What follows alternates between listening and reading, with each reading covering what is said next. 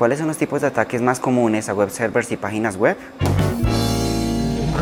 Hablemos de las herramientas y estrategias de crecimiento tecnológico para tu negocio. Esto es Podcast de Hostime. Empezamos ahora. En varios posts y en otras charlas en línea hablamos de seguridad web y de malware. Hemos decidido en este webinar hablarles un poco sobre cuáles son los tipos de ataques más comunes a servidores web y sitios web, como un complemento a lo conversado en otros escenarios. Hola, soy Camilo, experto de soporte de Hostime en habla hispana. Asumimos que para usted la seguridad de su servidor es crucial y el mantener a salvo su página web y la información sensible de sus clientes también. Entrar en detalles sobre este tipo de información no nos va a hacer invulnerables o invencibles, tan solo nos brindará elementos de juicio para distinguir un tipo de ataque de otro, para tomar las respectivas medidas de rigor con suma precisión, también para entender lo que sucede en el mundo cuando le hable de este o aquel ataque en una página web. ¿Entramos en materia? Ataques de inyección. Se trata de modificar una cadena de consulta de base de datos mediante la inyección de código en dicha consulta. El SQLI explota una posible vulnerabilidad donde las consultas se pueden ejecutar con los datos validados.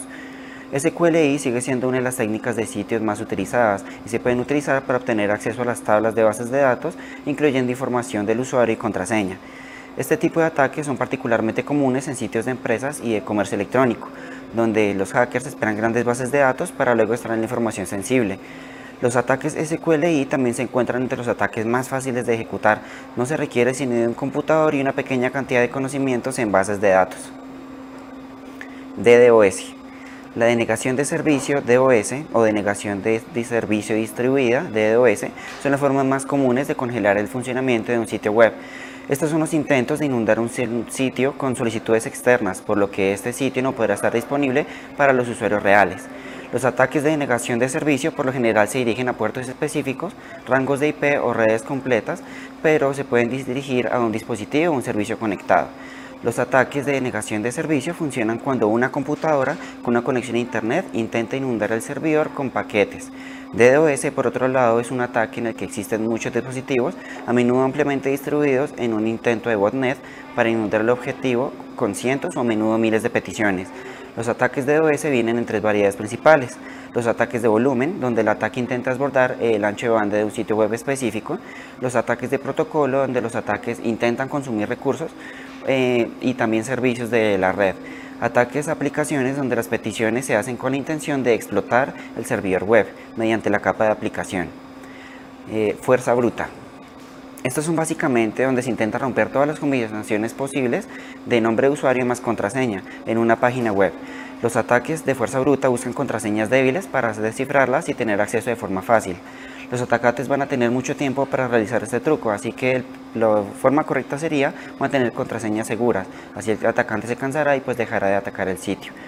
Mientras que las computadoras se vuelven más y más poderosas, la necesidad de contraseñas más fuertes se vuelve cada vez más importante. En, en un caso más reciente, esta vulnerabilidad se encontró en cuentas alojadas de algunos famosos en iCloud. El cross-site scripting. Los atacantes utilizan cross-site scripting para inyectar eh, scripts maliciosos en los sitios web eh, que parecen inofensivos. Debido a que este script parecen provenir de sitios web de confianza, el navegador de los usuarios finales casi siempre ejecuta la secuencia de comandos, eh, la concesión de los piratas informáticos, el acceso a la información contenida en los cookies o, tokens de sesión utilizados en el sitio. El cross-site scripting también se utiliza para tener acceso a un usuario de una cuenta. ¿Por qué hackean los sitios web? Eh, la respuesta es simple. Hay personas con propósitos constructivos y personas con intenciones destructivas. Bueno, pues para no ser tan tajantes con la explicación es porque existen white hack y black hack. De pronto he escuchado que mentiras, ya sean blancos o negras, pero en sí, en este caso, eh, sí aplica. Con los white hack, ellos tienen un motivo eh, legítimo para realizar el proceso, que es descubrir una vulnerabilidad sobre un sitio web. Los black hacks se encargan de, encontrar esas vulnerabilidades y quedarse con información. Ellos simplemente a nosotros no nos avisan. Esto es una forma eh, que es bastante común y pues es de tener bastante cuidado. Pero pues ¿por qué tendrán que avisarnos de esto? Ten en cuenta esto. En un mundo de malos y buenos tenemos que estar prevenidos y conocer los diferentes métodos por los cuales podrán ser vulnerados nuestros sitios web. ¿Utilizas algún método en herramienta particular para prevenir los ataques?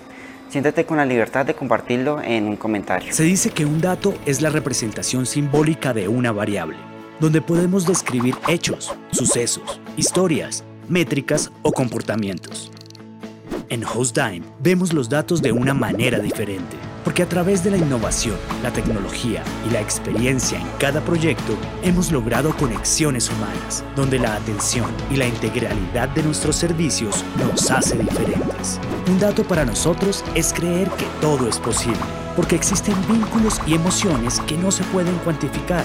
Cada sonrisa, empeño y esfuerzo de la familia HostDime nos ha permitido crecer año tras año para ser hoy una alternativa 100% confiable para el impulso de Colombia. En una época donde las costumbres cambiaron para siempre, estuvimos en la primera línea por y para ustedes, porque aquí el progreso nunca para. HostDime, felices fiestas, con el inmenso deseo para un 2021 lleno de salud y felicidad.